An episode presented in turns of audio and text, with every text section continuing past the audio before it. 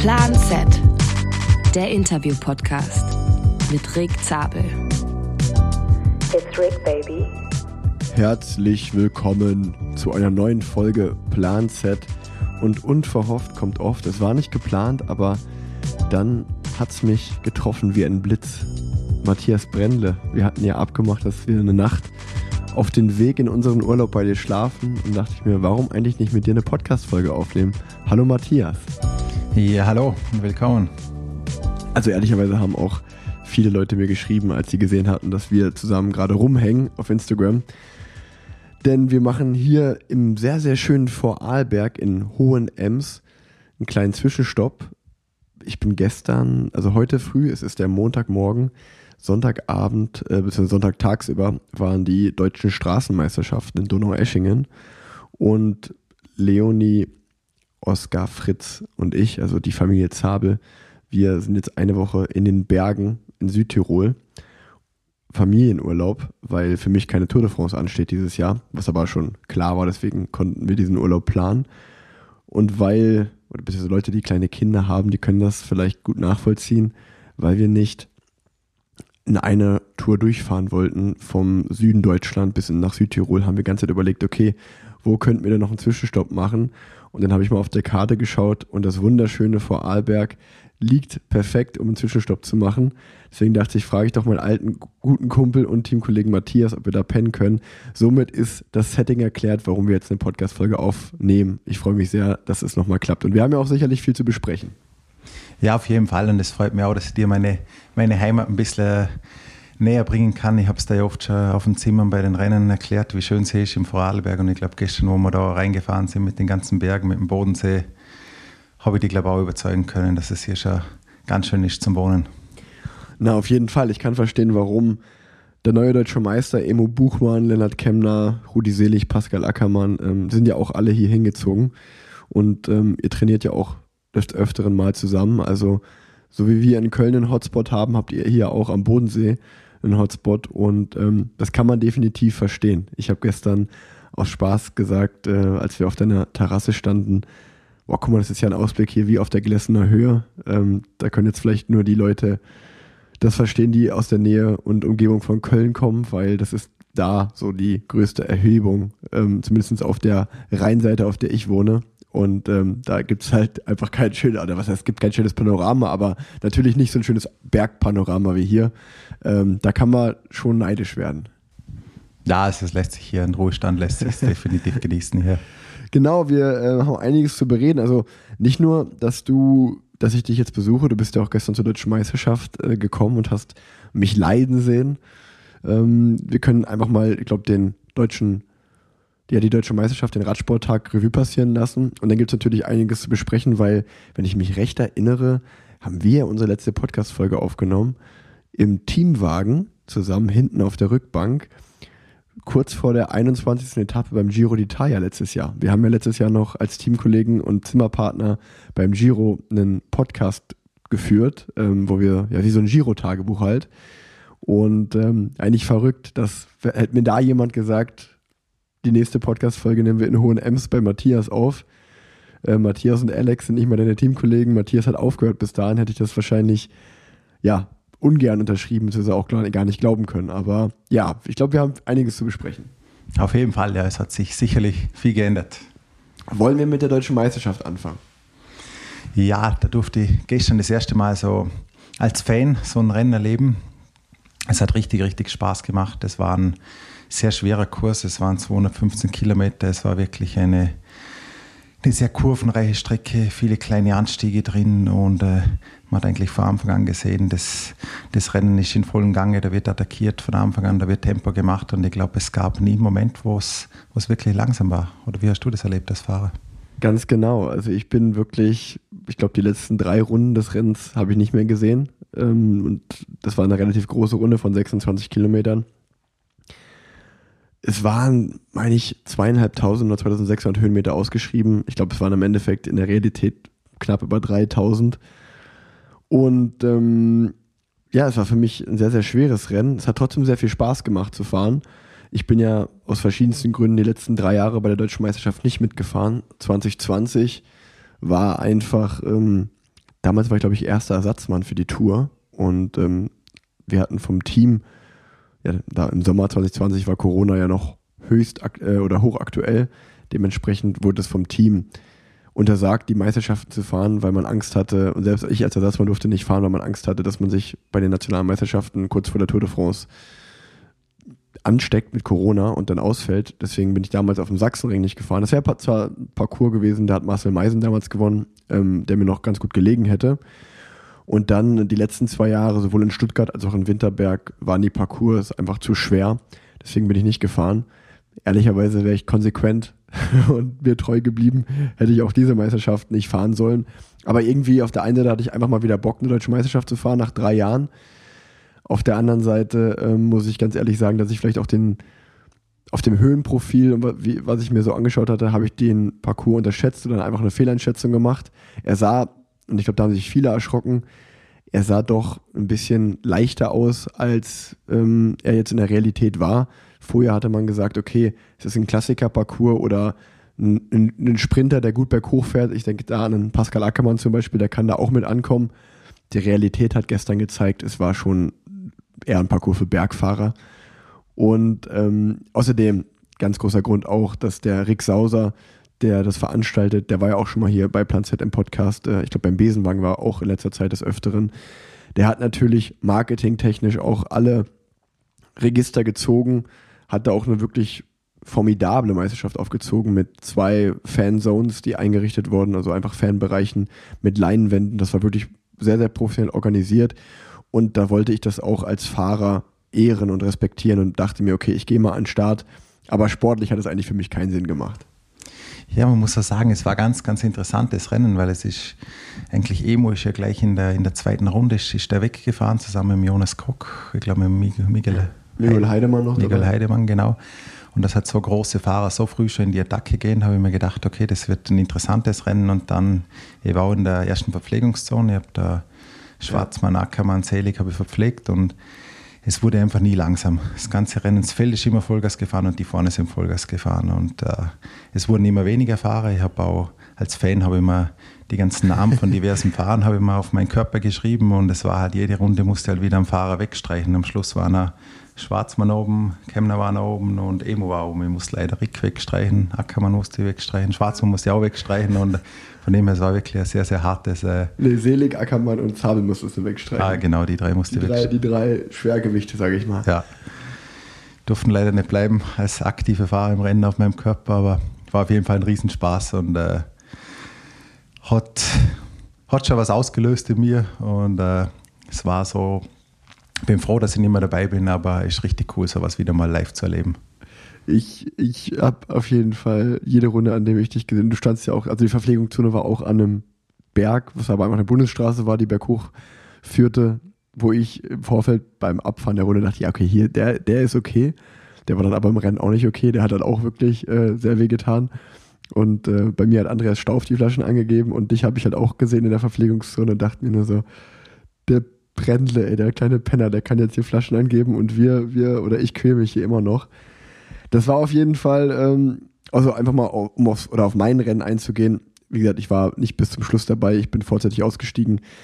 Ich glaube, es sind nur 34 Fahrer durchgefahren, also Respekt an alle 34, äh, die da überhaupt durchgekommen sind. Und ich glaube, die einzigen zwei Fahrer, mal Respekt an der Stelle, äh, Maurice Ballerstedt und Max Walscheid, die ich nicht zu den Bergziegen zählen würde. Ähm, also die anderen, da ist einfach klar, das sind so ein Jonas Rutscher und jetzt Pole, die können ja auch gut berghoch fahren, auch wenn die ein bisschen mehr wiegen. Also da waren wirklich immer noch die, die stärksten übrig am Ende. Und es war krass, also wie du sagst, äh, es war ein technisch ansp ja, oder anspruchsvoller Parcours mit der Durchfahrt in Asen. Da sind wir so gefühlt, das war eine Klassikerpassage, wo wir gefühlt einen Berg im Ort irgendwie aus drei Richtungen gefahren sind. Ähm, die Runde an sich war sehr schön. Und eigentlich habe ich schon damit gerechnet, dass die ersten zwei Runden schnell werden, werden einfach weil Bora sicherlich den Anreiz hat, das Feld relativ schnell zu dezimieren und das klein zu machen, ähm, damit man dann das Rennen besser in der Kontrolle hat und auch oft blöd gesagt hat man ja als Profi, denkt man sich, okay, es ist schon besser, wenn die Vereinsfahrer und die Conti-Fahrer nicht mehr dabei sind, dann ist es ein bisschen sicherer. Ähm, und diese schnelle, diese ersten erwarteten zwei Schnellrunden, die haben einfach nicht aufgehört. also ich habe mich dann irgendwann, habe ich gemerkt, okay, warte mal, wir haben jetzt 60 Kilometer, wir haben jetzt 80 Kilometer, ich kann langsam nicht mehr, ich bin komplett am Anschlag. Und es waren vielleicht noch 50 oder 45 Fahrer im Feld, als ich noch dabei war und auch langsam so die Segel streichen musste. Also da waren schon drei Viertel des Feldes waren nicht mehr dabei. Und ich dachte, jetzt irgendwann müssen sie ja mal rausnehmen und wir fahren vielleicht mal zwei, drei Runden ein bisschen kontrollierter, damit alle mal durchatmen können. Aber das ist einfach nicht passiert. Es gab drei Anstiege auf der Runde und am jedem wurde freudig attackiert, beziehungsweise war ich freudig immer ganz hinten im Feld, habe mich nochmal drüber gerettet oder war schon abgehangen und bin in der Abfahrt wieder zurückgerollt. Das ist aber natürlich ein Teufelskreis. Das machst du vielleicht noch eine Runde lang und irgendwann, ähm, ja, musste ich dann leider die Segel streichen. Was natürlich immer blöd ist, auszusteigen. Das macht kein Rennfahrer gerne. Aber gestern konnte ich wirklich sagen, dass ich da mein, mein Bestes gegeben hatte und es einfach nicht mehr drin war. Wir haben auch auf der Autofahrt drüber geredet. Es ist dann irgendwie schon immer bitter als Rennfahrer auch, oder man ärgert sich oder ist vielleicht sogar ein bisschen traurig, wenn man einfach sieht, okay, mehr war heute nicht drin. Es gibt einfach dann immer noch 40 Fahrer, die auch selbst bei einer deutschen Meisterschaft auf so einem Parcours, klar, der liegt mir nicht, aber man hat es ja trotzdem mal schwer, das zu akzeptieren, dass ähm, andere einfach stärker und besser sind. Und ja, auch nochmal, wenn man über alleine an Emo Buchmann denkt, klar, das ist ein ganz anderer Fahrertyp als ich, aber dass der da so ein Rennen hinlegt und so ein Solo vorne weglegt, ähm, für Emo freut es mich sehr persönlich, weil der hat ja auch eine lange Durststrecke jetzt gehabt und viel Pech gehabt. Schön, dass er das durchziehen konnte. Und auch an Bora kann man nur sagen, ähm, besser kann man das Rennen nicht fahren. Klar, die stehen mit zehn Fahrern am Start. Ja, aber du musst das Rennen trotzdem irgendwie so fahren, dass mit zehn Fahrern das gewinnst. Und wenn du mit 1, 2, 3 ins Ziel kommst und genau. Emo und 75 Kilometer Solo hinlegt, hat ja auch so viel Pech die letzten Jahre, war er wieder gut in Form, hat er wieder einen Sturz gehabt. Und ich glaube, das gibt ihm jetzt schon ein bisschen einen, Boost für die Tour de France, wenn er da wieder beim, beim Meistertrikot fahren kann. Und ja, genial, dass er das Rennen gewonnen hat und richtig souverän die Bora-Fahrer, muss man auch wirklich sagen, haben es perfekt gespielt, weil die hatten halt mit Emo einfach dann einen super starken Fahrer vorne, konnten ab dem Moment eigentlich alle Attacken hinten einfach nur noch mitgehen und konnten immer sagen, ja, ich fahre nicht, weil ich habe ja, mein, mein Kapitän ist vorne oder wir gewinnen das Rennen mit Emo, der vorne ist, wenn er vorne bleibt. Und dann hat man natürlich gesehen, die paar Fahrer, die noch übrig geblieben waren, die auch super stark waren, die müssen dann die Führungsarbeit leisten, die kreiseln, machen sich halt auch dann Runde für Runde gehen die Körner da auch weg, während die anderen starken Bohrerjungs ein bisschen hinten im Windschatten drauf liegen können.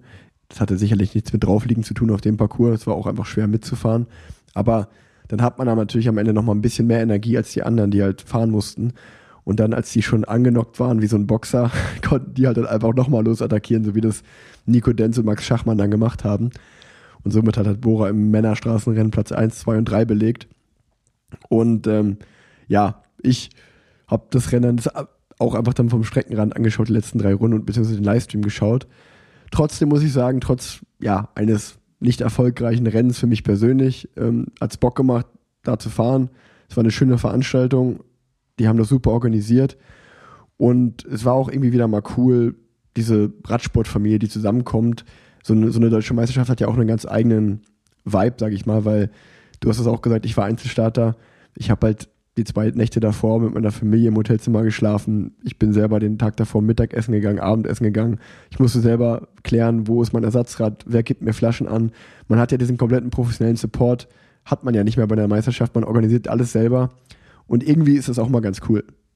Ja, ich finde, es hat den, oder bei mir war es damals so, es hat mich immer wieder so an die, an die Jugendzeit, Juniorenzeit zurückerinnert, wo Voll. man wirklich keinen Support hatte, wo man selber die Flaschen machen musste, selber überlegen, wie viele Flaschen trinke ich eigentlich, selber das Rad pumpen, selber einstellen, selber putzen. Also und auch, auch mit den ganzen Betreuern, Helfern, das selber zu organisieren, wo steht wer, wer ist im Auto, wer ist da, wer ist da. Das ist äh, im Team läuft das einfach automatisch ab. Und wenn man sich da als Fahrer immer selber wieder mal Gedanken machen muss, merkt man schon, da steckt schon ziemlich viel dahinter, das Ganze perfekt zu organisieren ich habe auch, ähm, also das Schöne ist ja auch, weil man einfach ganz viele alte Gesichter, wie du sagst, aus der Jugendzeit sieht man halt auch oft dann einfach nur bei der deutschen Meisterschaft mal wieder. Leute, die für die Verbände arbeiten, die die Conti-Teams führen, ähm, ja, da, die sieht man bei der deutschen Meisterschaft dann und viele Gesichter, mit denen man schon mal zu tun gehabt hat. Man hat einen kleinen Smalltalk, man grüßt sich und äh, es, wär, es war sehr cool.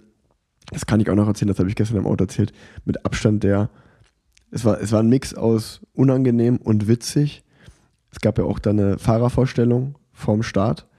Und ich, wurde als, ich bin als Einzelstadt alleine auf die Bühne, sagen wir es mal, gekommen. Es war eine Treppe und dann wurde ich anmoderiert als der große Entertainer des Radsports, der Master of Wheels und Instagram, während auch alle anderen Rennfahrer unten standen. Und ich dachte mir aber nur so, ja, das ist, äh, ich mache das sehr gerne und das ist sicherlich äh, ein großer Teil meines Lebens und von mir. Aber eigentlich bin ich hier schon auch als Profiradsportler am Start und würde gerne Rennen fahren und nicht als rasender Reporter. Aber ähm, es war witzig. Ja, ich glaube, es war da auch ein bisschen unangenehm, dass sie sich da, dich da so hochheben äh, als Superstar. Du bist, du bist ein Superstar, was Reels angeht, was das andere angeht, aber ja, also. ja, Superstar ist ein bisschen hochgegriffen, aber ja, äh, ich habe es ich hab's euch im Auto erzählt, äh, als wir gestern zurückgefahren sind. Wirklich eine wunderschöne äh, Autofahrt von Villingen, Schwenningen am Bodensee entlang hier nach Hohenems, wo du jetzt wohnst. Und ich habe auch direkt eine Frage.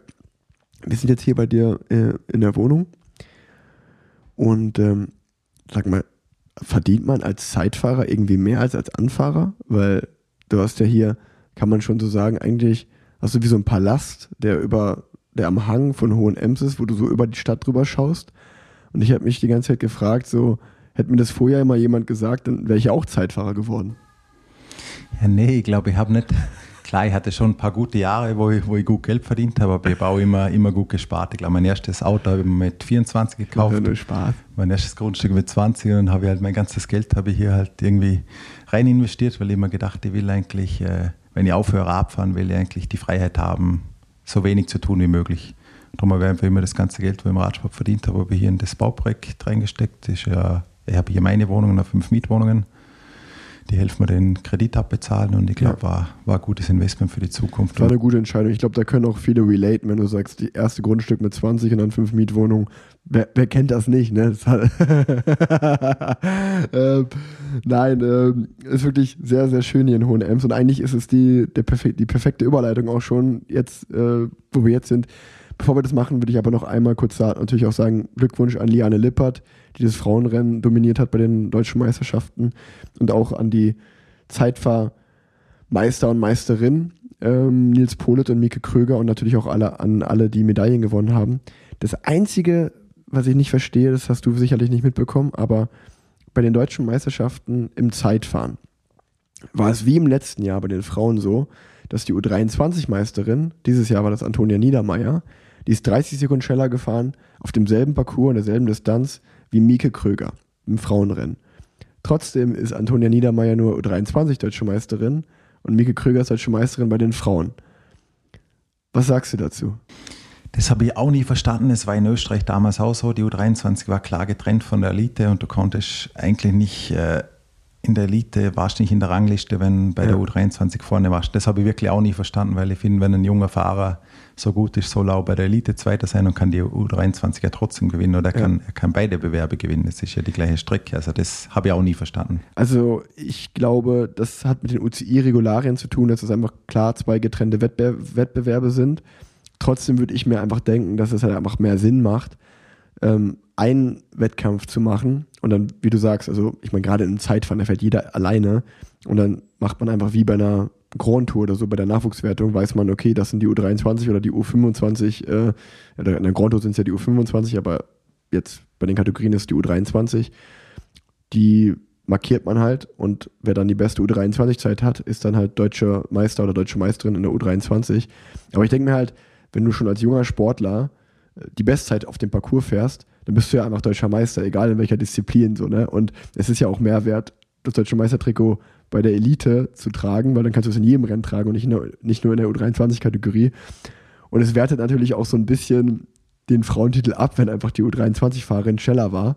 Ähm, ja, das war letztes Jahr schon so beim, beim, beim Frauenzeitfahren, dieses Jahr wieder. Vielleicht auch ein Thema, was ich mit Tanja Eran mal besprechen muss, was sie dazu denkt. Es ist mir nur aufgefallen und ich dachte mir, also mich hätte es natürlich einfach für die Antonia Niedermeyer gefreut, weil wenn du als so junge Sportlerin so ein super Zeitfahren ablieferst, dann hättest du es auch verdient gehabt, einfach das deutsche Meistertrikot das ganze Jahr zu tragen. Aber das sind alles nur Side Notes der deutschen Meisterschaft. Sie ist jetzt wieder Geschichte. Jeder, der da den Titel gewonnen hat und jetzt das Trikot ein Jahr tragen kann, für den geht ein Traum in Erfüllung. Ähm, ja, Ricky wollte sagen, ich hatte mal das österreichische Meistertrikot, nicht nur im Zeitfahren, ich durfte es auch mal ein Jahr auf der Straße tragen. Ich finde, da du ein bisschen bisschen was vor die nächsten Jahre, weil ich finde, so die richtigen Champions, die waren einfach einmal Meister vom Land. Da gebe ich dir komplett recht, aber ich glaube, das hatten wir auch schon intern öfter geklärt, dass das Bundesland, wo ich wohne, Nordrhein-Westfalen, hat ja zum Beispiel deutlich mehr Einwohner als Österreich. Von daher finde ich immer noch, dass es eigentlich schon mehr wert ist, Landesverbandsmeister NRW zu sein, als österreichischer Meister. Also das kann man, das kann man sehen, wie man will. Ne? Ähm, nee, aber ich, ich habe mich gestern auch wieder daran erinnert gefühlt. Ähm, ich war ja einmal deutscher Meister U23 auf der Straße in meinem ersten Jahr, damals mit süßen 18 Jahren. Und es war damals ein Traum, der für mich in Erfüllung gegangen ist, der super cool war. Leider darf man als U23-Meister das Trikot, wie gesagt, nur in den U23-Wettbewerben tragen. Das ist dann nicht so oft der Fall. Aber ich bin im Training, habe ich mein deutsches Meistertrikot jedes, jeden Tag gerockt, das war klar. Ähm, von daher natürlich, äh, auch wenn ich jetzt mit einem Nils Pullet, der ja meine Trainingsgruppe ist, ähm, da schielt man natürlich auch mal so ein bisschen, ich will nicht sagen neidisch, aber schon so rüber und denkt sich, okay, der, der hat es schon gut, der kann das jetzt genießen, ein Jahr in dem Trikot zu fahren. Ist sicherlich von mir auch ein Traum. Aber wenn ich mir wieder gestern das Niveau angesehen habe, auf so einem Parcours. ich glaube, es wird ein Traum bleiben. Ich wollte gerade sagen, ich glaube, es wird ein Traum bleiben. ähm, naja, trotzdem war es cool dabei gewesen zu sein. Das war, glaube ich, ausführlich unser deutscher Meisterschaftsbericht. So, wie sagt man, äh, brühfrisch oder frisch aufgebrüht, einen Tag nach der Meisterschaft. Werbung. Ich habe was brandheißes für euch. Er wurde letzte Woche auf der Eurobike vorgestellt und am 1. Juli feiert er Weltpremiere bei der Tour de France. Denn dort wird er vom Team Movistar getragen. Ich rede vom neuen Abus-Helm. Abus bringt einen neuen Helm raus unter dem Motto Faster Forward, maximale Aerodynamik bei gleichzeitig perfekter Ventilation. Der Gamechanger 2.0, ein High-Performance-Aerohelm. Ein ultimativer Aerohelm im Kampf um Watt und Sekunden, maximale Aerodynamik.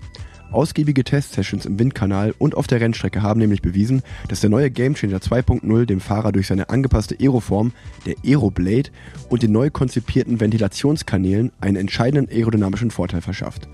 Durch die neue Ibo Vents gibt es 32% mehr Ventilation. Der Helm ist made in Italy, er wird nämlich im eigenen Werk am Fuße der Dolomiten produziert. Ein paar Fakten zum Helm. Der Helm ist in elf Farben erhältlich, passend zu deinem persönlichen Style. Der Helm ist auch in einer MIPS-Version erhältlich. Die Flowstraps Pro Gurtbänder und das Zoom Pro Verstellsystem sorgen für perfekten Fit. Es gibt den Helm in den Größen S, M und L. Bei der Größe S hat der Helm ein Gewicht von 260 Gramm. Und natürlich gibt es auch ein Ponytail Outlet, also ein Helm, der auch für Zopfträger geeignet ist. Noch einmal zusammengefasst. Der Abus Gamechanger 2.0 ist der neue ultimative Aerohelm für Radprofis, Triathleten und ambitionierte Sportler im Kampf um Watt und Sekunden. Und schon der Vorgänger, der Gamechanger 1.0, ist ein Klassiker in Sachen Aerodynamik und hat Erfolge auf unzähligen Kilometern bei der Tour de France, dem Giro d'Italia und bei Radsportmonumenten eindrucksvoll bewiesen. Wer jetzt Lust und Interesse bekommen hat, sich den Helm mal anzuschauen, geht auf www.abus.info slash gamechanger. Ich finde, der Helm sieht top aus. Ja, und die Fakten sprechen für sich. Checkt's gerne mal aus. Ich packe den Link auch in die Shownotes. Werbung Ende.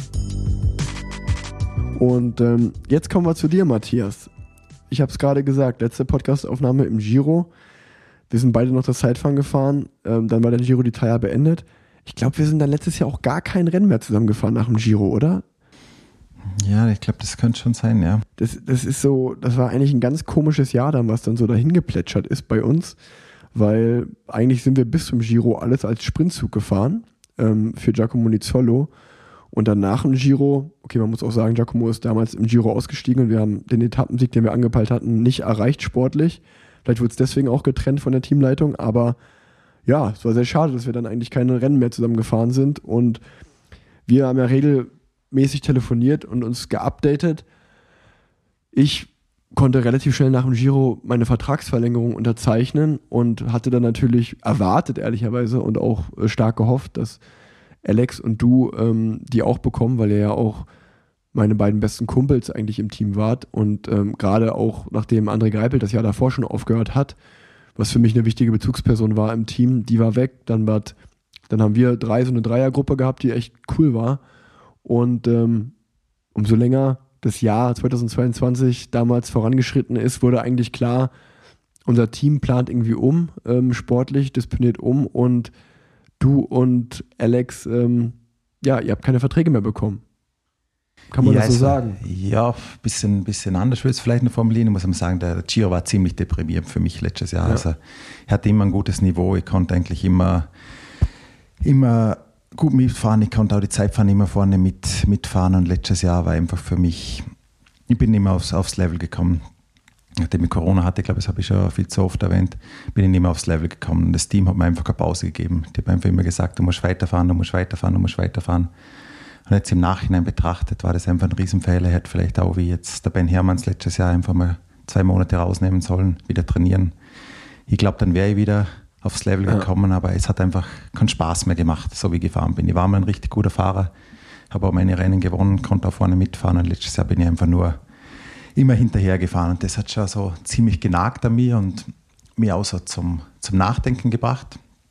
Und irgendwann, es war dann, glaube ich, im, im Juni oder Juli, da gibt es in Vorarlberg so einen Immobilienprojektentwickler, die seit 96 und, und der Firmenchef hat zu mir gesagt, hey, wenn du mal keine Lust mehr hast zum Radfahren, dann äh, kommst du zu mir, bei mir kriegst du einen Job, da kannst du ein Fernstudium anfangen, kannst 50 Prozent arbeiten. Und was du jetzt schon weißt über Immobilien, da wirst du in zwei, drei Jahren wirst du da richtig gut auskennen. Und seit er das dann gesagt hat zu mir, war das so in, in meinem Kopf drin. Es hat sich eingebrannt, hey, ich muss eigentlich nicht mehr Rad fahren. Hey, das andere würde mir auch richtig Spaß machen. Ja. Ich habe mir jetzt so ein, so ein Fundament gebaut ein bisschen und dann war das halt in meinem Kopf drin. Und klar dadurch auch, dass das Team immer die, die Vertragsverlängerung rausgezögert hat. Es war immer so, ja, wir reden in zwei Wochen, wir reden in zwei Wochen, wir reden in zwei Wochen. Und irgendwann im August ist mir das dann äh, zu blöd geworden. Habe ich Jill angerufen und gesagt, du, ich habe da ein anderes Angebot, ich muss dazu sagen, ich muss da absagen. Klar habe ich ein bisschen gepokert, der hat nicht gewusst, Ja. dass das ein anderes, ein anderes Jobumfeld ist. Aber dann hat er gesagt, nee, er kann zum jetzigen Zeitpunkt nichts sagen. Vielleicht, vielleicht wird es was mit dem Vertrag, vielleicht wird es nichts. Und dann habe ich irgendwann gedacht, hey, ich habe keinen Bock mehr auf das. Und dann Ja. habe ich gesagt, jetzt sage ich das andere zu. Ich glaube, ähnlich war es ja bei Alex Dowsett auch, dass er einfach, ihr seid ja auch beide, wie alt war der letztes Jahr? 32, 33? Ähm, dass Alex auch gesagt hat, diese ewige Hängepartie, wenn du kein Starfahrer bist, muss man ja mal einfach ganz klar sagen, dann ähm, um die wird gekämpft, aber die meisten Helfer müssen ja wirklich immer bis in Spätsommer, Herbst warten, um ihre Verträge zu verlängern, was ja auch einfach psychisch eine Belastung ist, ähm, auch für die Familie, die auch bei vielen Fahrern hinten dran steht, auch eine Unsicherheit bringt. Und bei Alex Dowsett war es, glaube ich, dasselbe, dass der einfach irgendwann im Juli, August gesagt hat, so wie du, kriege ich jetzt hier einen Vertrag oder nicht? Ähm, oder einmal noch abgeklärt, gibt von einem anderen Team Interesse. Und wenn dann alle Teams immer sagen, ja, klar, nee, wir könnten mal über einen Vertrag sprechen, aber jetzt noch nicht, vielleicht später mal, vielleicht dann. Ähm, und das hat man ja auch dann vielleicht schon zwei, dreimal durchgemacht, diese, diese Story, dass man irgendwann sagt, in einem gewissen Alter auch, ich will Klarheit und ich habe auch keinen Bock mehr hier, ja, so lange zu warten. Ähm, Finde ich dann auch sehr konsequent zu sagen, nee, bei Alex war es ja genauso, dass er gesagt hat, ich habe jetzt keinen Bock mehr, auf die Folter gespannt zu werden, ich will es in der eigenen Hand haben. Ich beschließe jetzt für mich, das ist mein letztes Jahr und ähm, ich werde dann einen neuen Weg gehen. Und ähm, mich persönlich muss ich schon sagen, also ich, ich merke es auch extrem dieses Jahr in den Rennen. Ähm, ihr fehlt mir schon sehr. Das ist schon echt äh, was ganz anderes, als wo ihr noch dabei wart. Und ähm, das, ist schon schade. Aber ja, also das ist jetzt einfach, einfach nur, damit glaube ich auch die Zuhörerinnen und Hörer das mal verstehen, wie das vielleicht so abläuft und dass man dann auch als Rennfahrer sagt, nee, ähm, ich habe jetzt ein gewisses Alter, ich habe auch andere Optionen. Es ist, glaube ich, an der Zeit, das Kapitel Radsport zu schließen, was ja auch, glaube ich, immer schwerfällt, weil das auch bis dahin dein Leben war.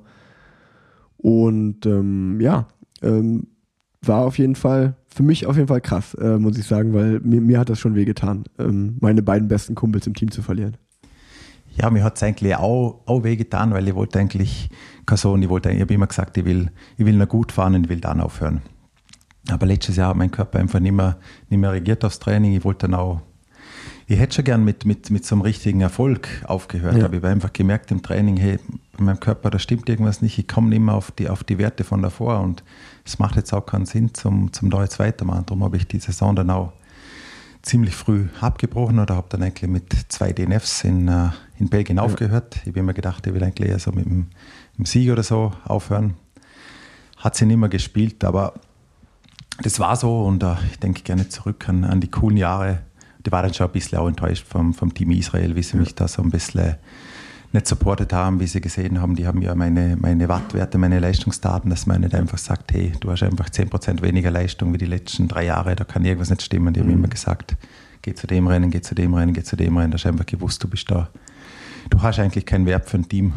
Man schickt dir einfach da jeden. Es war, es war letztes Jahr, glaube ich, auch einfach eine super beschissene Saison, um ehrlich zu sein, um ein Vertragsjahr zu sein, weil es war ja, letztes Jahr sind, waren ja, war ja dieses dritte Jahr von diesem Ranking, wo sich dann auf einmal alles um Punkte gedreht hat und World Tour oder Pro Conti. Und ich habe es ja live miterlebt, ähm, da war halt auch einfach bei der, beim Teammanagement, glaube ich, lagen manchmal die Nerven blank. Und äh, es gab so viele Brandherde, dass man da, glaube ich, das eine oder andere aus mal aus der, ja, aus den Augen verloren hat, was ja auch menschlich ist. Das Verrückte ist jetzt so, jetzt ist ja, jetzt sind wir in der Saison, sind offiziell ein Pro-Conti-Team, aber wir haben ja so gute Fahrer im Team, dass wir ja, also wir haben bei der Vuelta die Einladung, die wir hatten, zurückgegeben, bei der Dauphiné dasselbe. Wir sind ein Giro und ein Tour gefahren.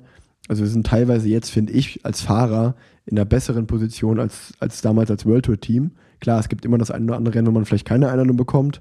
Ähm, das ist dann bitter, aber momentan waren wir, glaube ich, in der Lage, dass wir wirklich die Rennen, die wir unbedingt fahren wollten, da wurden wir eingeladen, seien es die Klassiker, seien es der Giro und die Tour. Also eigentlich äh, war aus meiner Sicht zumindest, ist sicherlich aus Sponsorensicht anders, ähm, da auch viel Stress äh, für nichts, weil da ist halt dann, steht halt World Tour auf dem Trikot, jetzt steht Pro Conti, aber du fährst ja dieselben Rennen und kannst ja dieselben Rennen auch gewinnen, äh, wenn du gut fährst es war, glaube ich, letztes Jahr einfach wirklich, es ging drunter und drüber. Es war eine komplett neue Situation für den Radsport, weil auf einmal ja ganz viele Teams Panik bekommen haben durch dieses Ranking und Abstieg und Aufstieg. Das wurde ja einfach neu eingeführt.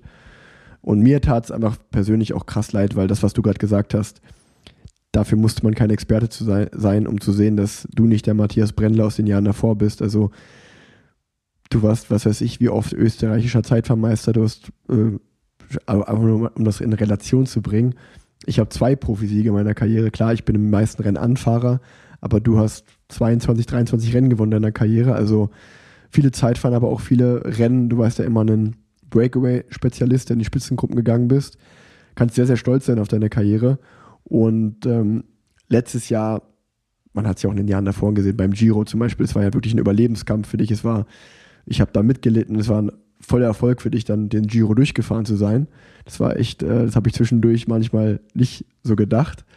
Ähm, aber du hast es geschafft, aber da war schon klar auch, wenn man die Jahre und die Saisons davor sieht, am Berg war ich immer früher als du abgehangen. Also dann, wenn, dann hast du mal auf mich gewartet und wir waren dann zusammen im Gruppetto. Und letztes Jahr beim Giro war das ja so, du konntest bei mir am Berg nicht mitfahren und Ich glaube, es war 20 zu 0 für dich, das Ja. ist ja ganz klar. ja, aber, aber ich meine so, aber das war halt, das, das war halt einfach äh, zehn Jahre lang davor immer andersrum, wo man dann auch natürlich sieht, okay, irgendwas stimmt da nicht. Ähm, Matthias ist sicherlich nicht auf seinem Niveau. Du hast es gesagt, du hattest am Anfang der Saison Corona, bist damit durch bei der Valencia-Rundfahrt ging das los, bist noch gefahren und ab da hat sich das eigentlich die ganze Saison durchgezogen. Ähm, ja, und da sicherlich ähm, hat man sowohl vielleicht du persönlich, aber auch natürlich auch das Team, ähm, man hätte mal rausnehmen sollen, man hätte mal eine Pause machen sollen, das irgendwie ordentlich auskurieren, weil Long Covid ist, glaube ich, auch gerade im Leistungssport noch sehr ja, unerforscht, unerfahren. Und das war schon auf jeden Fall komisch. Ähm, und auch das, was du gesagt hast, mit, mit den Rennen in Belgien dann hinten raus, das war auch deiner Karriere und dir als Fahrer natürlich einfach so ein bisschen unwürdig, dich dann noch so zu, mal ganz blöd gesagt, zu zwei Kirmesrennen zu schicken und dann zu sagen, yo, das war's dann so ungefähr. Ja, ich muss da auch eine kurze, kurze Anekdote. Also ich wollte die Rennen auf keinen Fall fahren. Ich habe gesagt, ich bin nicht fit, ich habe keine Chance bei den Rennen. Und dann bin ich einfach beim ersten Rennen bin ich einfach Also als Protest bisschen, bin ich nach 30 Kilometer abgestiegen. Da habe ich mich abhängen lassen, wir sind ganz langsam gefahren. Habe ich einen richtigen Einlauf bekommen vom, vom Sportleiter. Das war das Rennen am Samstag. Am Sonntag bin ich wieder gefahren, hat er gesagt, ich soll bitte mich ein bisschen mehr anstrengen. Am Samstag bin ich dann 30 Kilometer gefahren, am Sonntag bin ich dann 60 Kilometer gefahren. Weil ich mir einfach gedacht, hey Team, ihr respektiert mich nicht als Fahrer, ihr respektiert nicht, dass ich nicht gut bin, dass ich ein bisschen Zeit brauche zum Aufbauen und ich muss jetzt die Rennen fahren. Jetzt fahre ich einfach so schlecht, dass ihr mich nicht mehr zu einem Rennen einsetzt. Weil eigentlich hätte ich noch sieben oder acht mehr ein Tagesrennen gehabt und nach dem Wochenende haben sie dann erkannt, okay, mit dem, mit dem Brennle hat das keinen Wert mehr, den lassen wir lieber zu Hause. Ja, und das meine ich ja, das ist ja aber dir als Fahrer einfach unwürdig. Ähm, du bist lange in dem Team gefahren, du bist lange ähm, ja, einfach äh, auf, in Top-Teams gefahren, hast gute Leistung gebracht und ähm, also das Team hat das, glaube ich, sicherlich nicht böse gemacht äh, oder mutwillig, um dir zu schaden. Das war einfach diese Situation, dass wir viele Rennen hatten, um viele Punkte zu holen und das ganze Team vielleicht allgemein zu viele Rennen in dieser Situation gefahren ist. Und dann wollte man natürlich auch immer mit voller Mannschaftsstärke am Start stehen und hat sich dann auch gedacht, gut, der eine hat hier ein Wehwehchen, der andere ist da krank, ähm, ist egal, wir schicken die jetzt zum Rennen was aber natürlich aus Rennfahrersicht immer total bescheuert ist. Also das kenne ich ja genauso, dass äh, ich würde sagen, dieses Jahr war es bei der Tour de Romandie bei mir ähnlich. Äh, ich, ich, hatte die, ich hatte die Klassiker gefahren und hatte dann eigentlich eine Pause verordnet und auf einmal aus der Pause hörst du so, ne, du fährst jetzt Tour de Romandie, wo du denkst, ja, das macht jetzt eigentlich keinen Sinn, weil ich bin nur Klassiker in Belgien gefahren, Romandie ist eine Bergrundfahrt, ich bin kein Bergfahrer, ich bin jetzt vielleicht auch nicht in Topform, ich bräuchte nochmal ein, zwei Wochen Training. Dann wird man trotzdem dahin geschickt und der professionelle Radsport ist halt einfach so, wenn du wieder vorne gegen die Roglic, Evenepoel, wie sie alle heißen, da brauche ich halt schon eine Topform, um überhaupt da mitzuhalten, eine Weile äh, oder um überhaupt ein Stück weit mitzuhalten und dann irgendwann das Rennen durchzufahren. Wenn du dann nicht bei 100% am Start stehst, das resultiert halt immer in einem Aussteigen heutzutage. Ja, und als Fahrer hat man einfach auch den Anspruch, wenn man mal gut war, wenn man mal gewusst hat, wie das ist, vorne ein Rennen zu gestalten, ja. dann ja. hat man keine Lust, nur da einfach durchzufahren, mit dabei zu sein, auf der Ergebnisliste zu stehen. So sieht's aus. Wenn man weiß, wie man so ein Rennen gestalten kann, attackieren, vielleicht um einen Sieg wieder mal mitfahren, das macht Spaß. Aber ja. nur Passagier zu sein, das ist äh, verlorene Lebenszeit. Ja, ja. Und ich glaube, da haben wir ja auch oft auf dem Zimmer. Ich glaube, das ist auch gerade ein sehr ehrlicher Podcast hier. Wir sprechen wirklich äh, so, wie wir auch privat sprechen würden.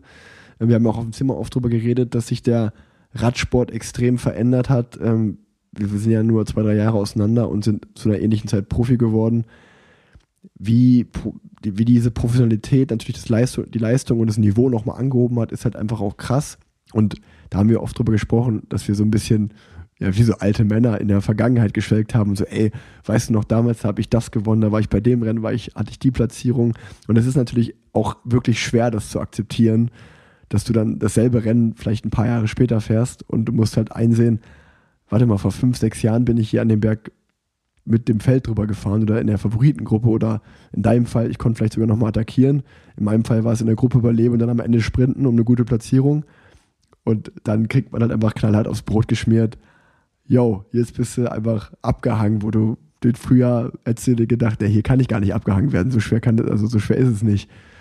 Und das ist natürlich auch, glaube ich, mental krass. Vor allen Dingen, wenn man sieht, das war ja vielleicht nicht im letzten Jahr bei dir so, aber in den Jahren davor, wo es noch gut lief, 2021, 2020, früher hat man immer gesagt, so zwischen 28 und 30, 32 ist man in den leistungsbesten Jahren als Radsportler. Das hat sich jetzt sicherlich geändert, weil die ganzen jungen Fahrer schon vorne rumrasen. Aber von den Werten her habe ich teilweise wirklich jetzt noch meine Bestwerte, aber trotzdem bin ich viel weiter von der Weltspitze entfernt, als es vielleicht als junger Fahrer der Fall war, wo ich noch nicht diese Werte hatte. Und es war ja bei dir ähnlich. Ja, ist definitiv so. Wenn ich in meine ersten fünf, sieben, zehn Jahre beim, beim Profisport zurückdenke, da ist mir vielleicht einmal im Jahr ins Höhentrainingslager gegangen und ist dann eine ganze Saison gut gefahren. Da gab es schon ein bisschen Ernährungsberatung. Aber heutzutage gibt es einfach ein richtiges Höhentrainingslagerprogramm. Die gehen, die guten Fahrer gehen dann wirklich drei, vier Mal oder schlafen daheim die ganze Zeit im Höhenzelt. Dann hast du einen Ernährungsplan, dann sollst du das essen, dann musst du das essen, dann musst du das essen. Und ich denke auch, die, die ganzen jungen Fahrer, die wollen Profi werden, die machen die ganzen Pläne. Aber ich bin einfach jetzt schon so viele Jahre gefahren. Ich bin so schon 170 Tage im Jahr im Hotel. Wenn ja. ich dann drei Höhentrainingslager mache, dann bin ich 240 Tage im Hotel. Und je älter das man wird, man wird sicher auch ein bisschen bequemlicher oder man weiß, wie schön ja. man es daheim hat. Ja, man genießt die Zeit daheim und man hat einfach keine Zeit mehr. Oder, oder bei mir war es so, ich hatte auch einfach nicht mehr die Motivation, das ganze extra Zeug zu machen, wo ich sicherlich machen müssen hätte, um mit den ganzen jungen Fahrern konkurrenzfähig zu sein. Ja, ich glaube, ich glaub, da sind wir uns ja auch sehr ähnlich, dass wir auch, auch gerne zu Hause sind. Und wenn man die Wahl hatte zwischen Höhentrainingslager oder zu Hause trainieren, dass wir uns halt für zu Hause trainieren entschieden haben. Ähm, trotzdem haben wir dann, beim Rennen lag man dann wieder auf dem Zimmer und hat gemeckert, ah, warum fahren die alle so schnell? Wenn man ehrlich zu sich selber ist, weiß man es ja, weil die anderen vielleicht auch genau dann diesen, diesen extra Schritt gehen, den man halt selber nicht geht. Und dann muss man auch einfach akzeptieren, wenn die anderen dadurch dann vielleicht besser sind. Ähm, aber ja, gut, wir sind, ähm, ich glaube, das haben wir schon oft besprochen im Podcast. Ich weiß nicht, ob du dazu noch was sagen willst, aber ansonsten ähm, würde ich mal weitergehen es ist klar, du hast deine Karriere jetzt beendet. Wir sind jetzt Ende Juni, also das erste halbe Jahr nicht mehr als Radprofi. Und ich würde einfach mal gern von dir hören, Wie ist es eigentlich so? Wie geht es dir als nicht mehr Radprofi?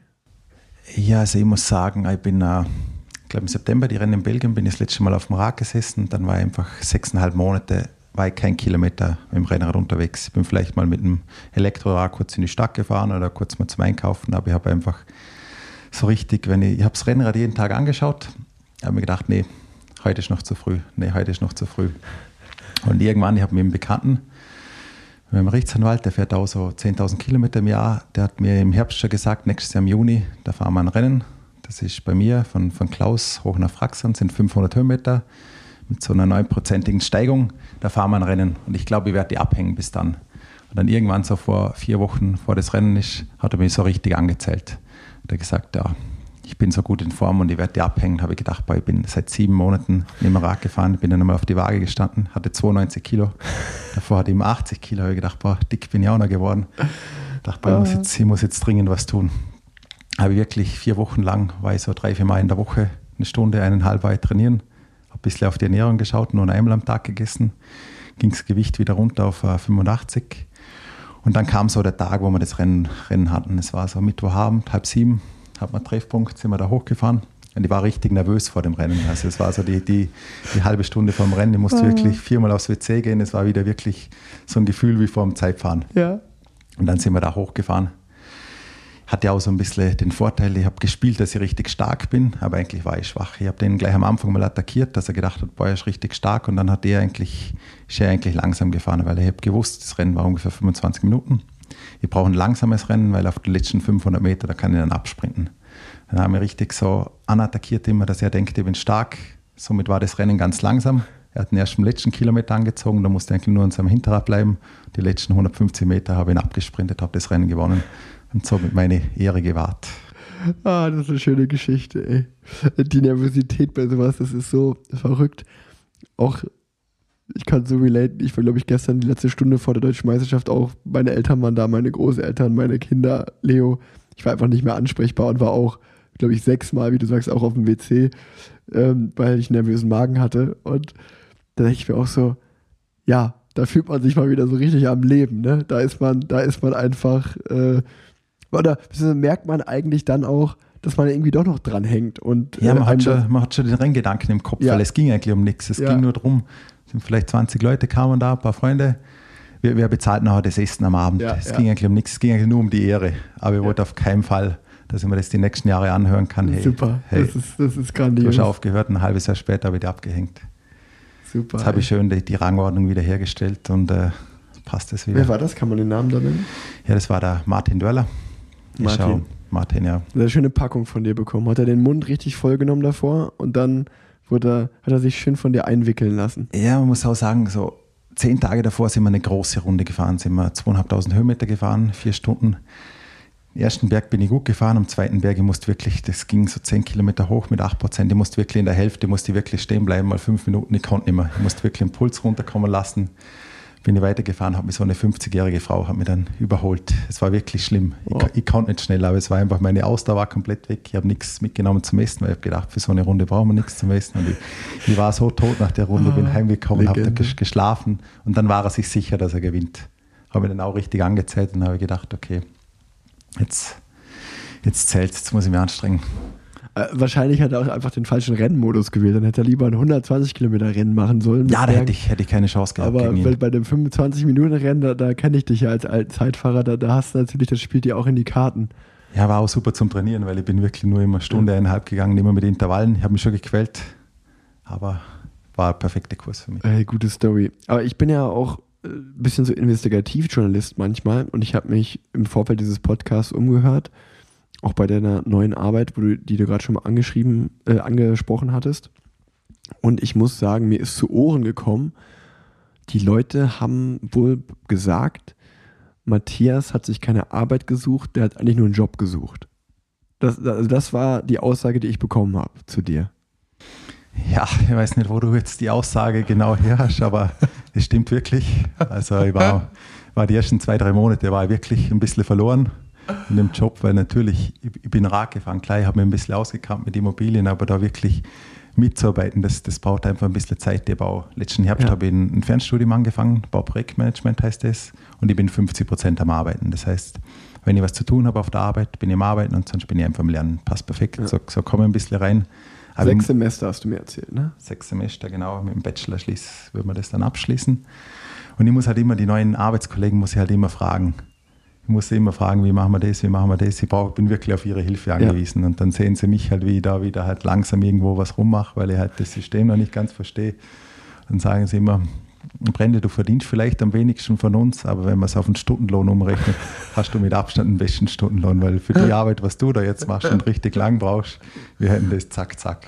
Aber ich habe Glück, dass der, der Chef hinter mir steht, der sagt, da, das braucht einfach Zeit. Auch wenn ich jetzt einen Studienabgänger habe, wo, wo das Ganze schon abgeschlossen hat, der braucht auch seine Zeit, bis er da eingearbeitet ist. Ich weiß, dass du motiviert bist, als Sportler ist man motiviert. Und ich muss auch sagen, mir nervt es richtig, dass ich noch nichts weiß, weil als Sportler habe ich einfach ziemlich viel über den Radsport, habe ich eigentlich alles gewusst. Und in dem neuen Themenfeld weiß ich einfach noch so wenig. Und mein Ziel ist schon, dass ich da auch irgendwann ein Experte bin und darum bin ich da auch richtig dran.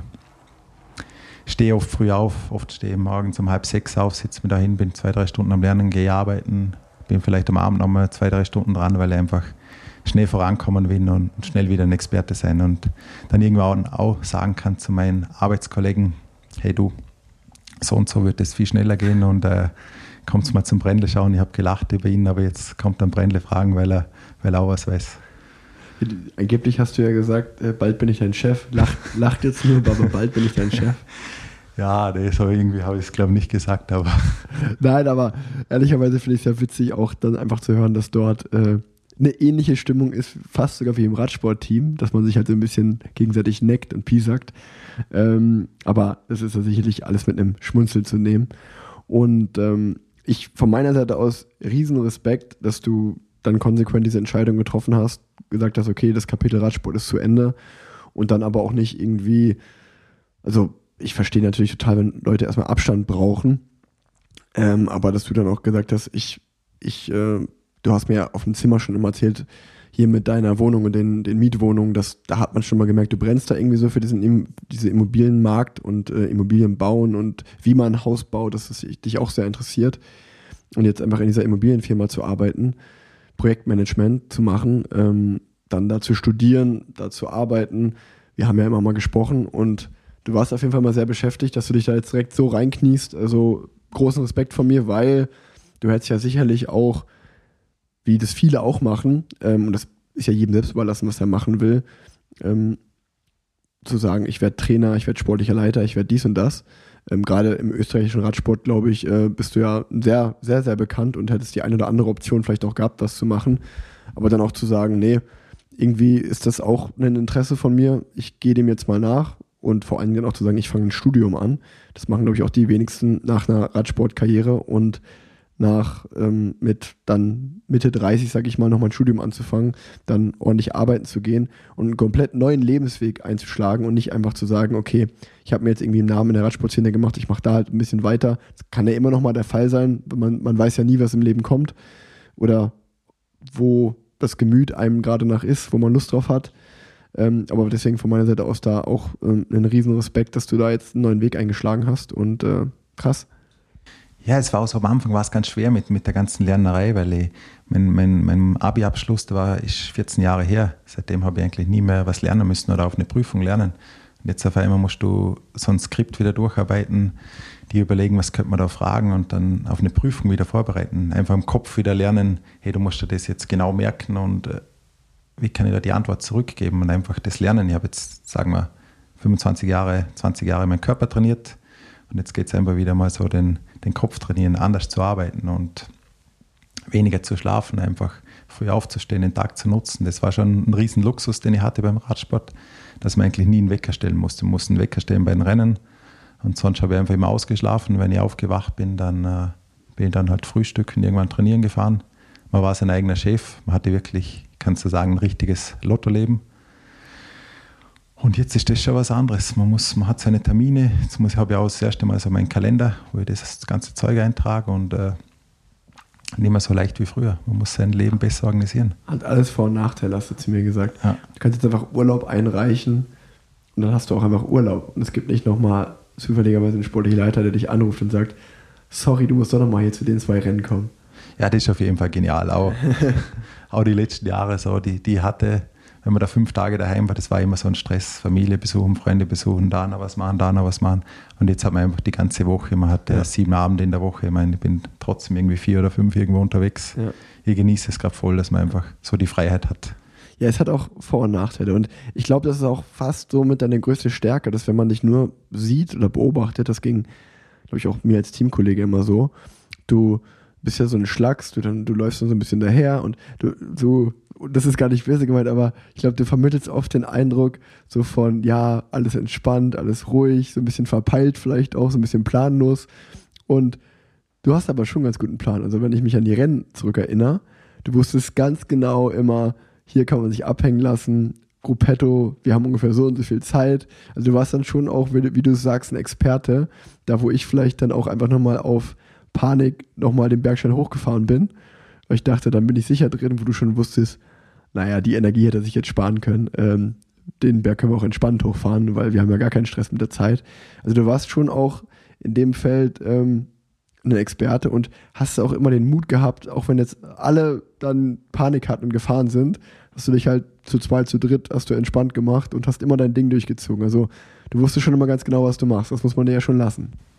Ja, so richten war immer so eine Stärke von mir, habe ich immer gern gemacht, ein bisschen, bisschen zu planen, ein bisschen, bisschen zu rechnen und oft Du bist dann noch ein, zwei Berge, bist länger dran gehängt. Ich bin einfach, habe mich schon viel früher, 40 Kilometer früher abhängen lassen, habe gewusst, den Berg fahre ich jetzt halt vielleicht drei Minuten langsamer hoch, dann fahre ich wieder runter, nächsten fahre ich auch nochmal drei Minuten langsamer hoch.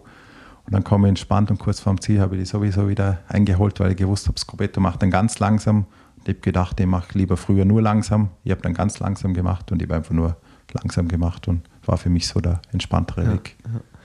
Ja, ja. du, bleib, du bleibst dir treu einfach. Du bleibst dir treu, dass du keine Arbeit suchst, sondern einfach einen Job.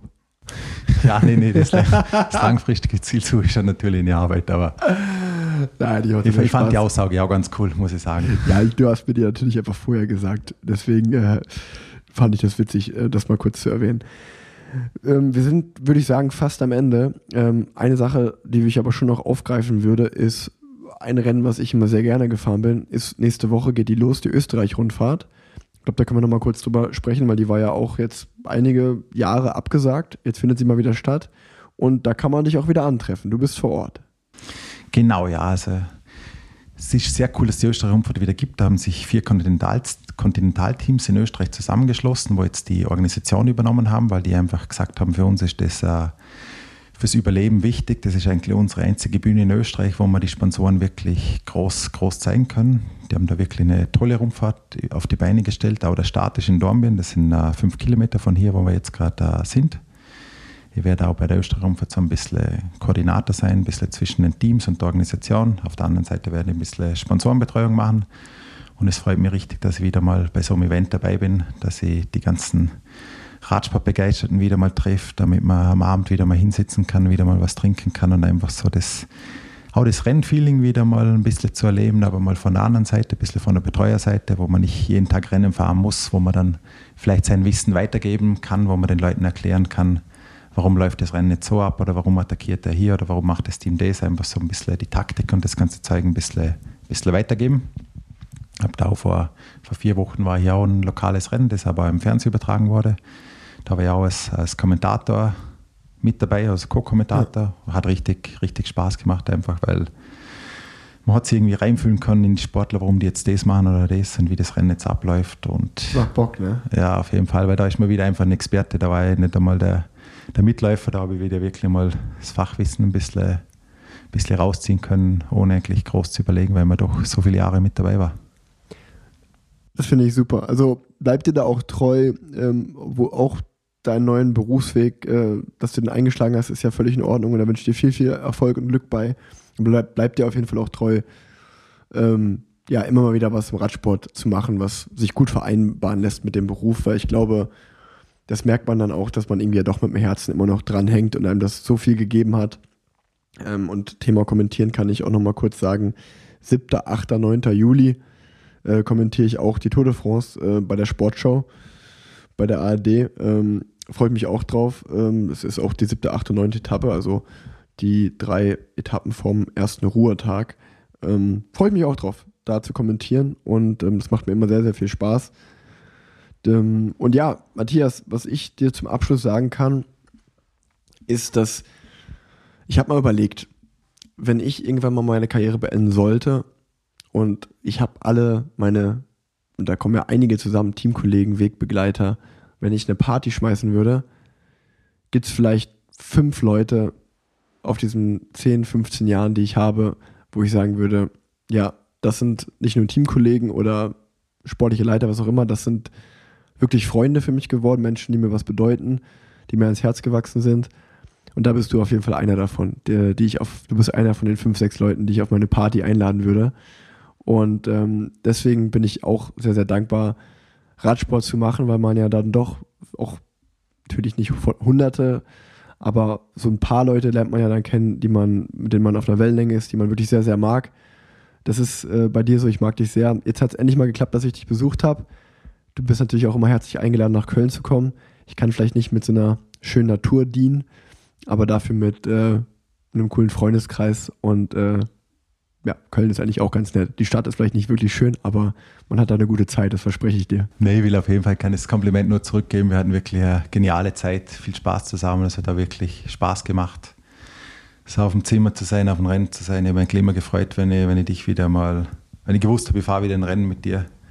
War immer richtig, richtig cool. Denke schon manchmal gerne zurück an die Zeit und werde dir auf jeden Fall mal besuchen kommen und mal schauen, wo du so, so abhängst oben bei dir.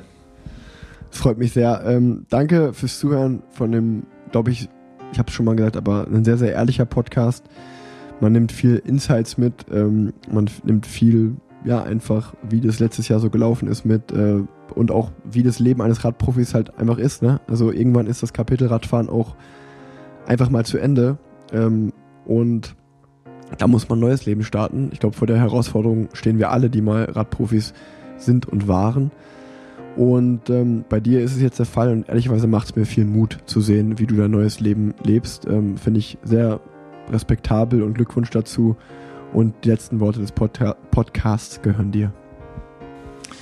Nein, es ist immer so ein bisschen ein Risiko, was, was Neues anzufangen. Ich glaube, es ist für jeden im Leben, ob das ein Jobwechsel ist oder ob das eine die Freundin vielleicht wechseln ist oder die Frau. Es ist immer mit einem gewissen Risiko verbunden, aber wie immer gesagt habe, wo, sich eine, wo eine Tür zugeht, geht wieder eine andere auf. Man muss, man muss das auch wagen, weil sonst wird man es nie wissen. Und ich habe mich jetzt für den Weg entschieden. Finde es cool, macht mir bis jetzt äh, richtig Spaß. So, und dann alle da draußen. Ich glaube, man, man darf ruhig mal was wagen, was Neues Ding, weil äh, zurückgehen kann man immer wieder.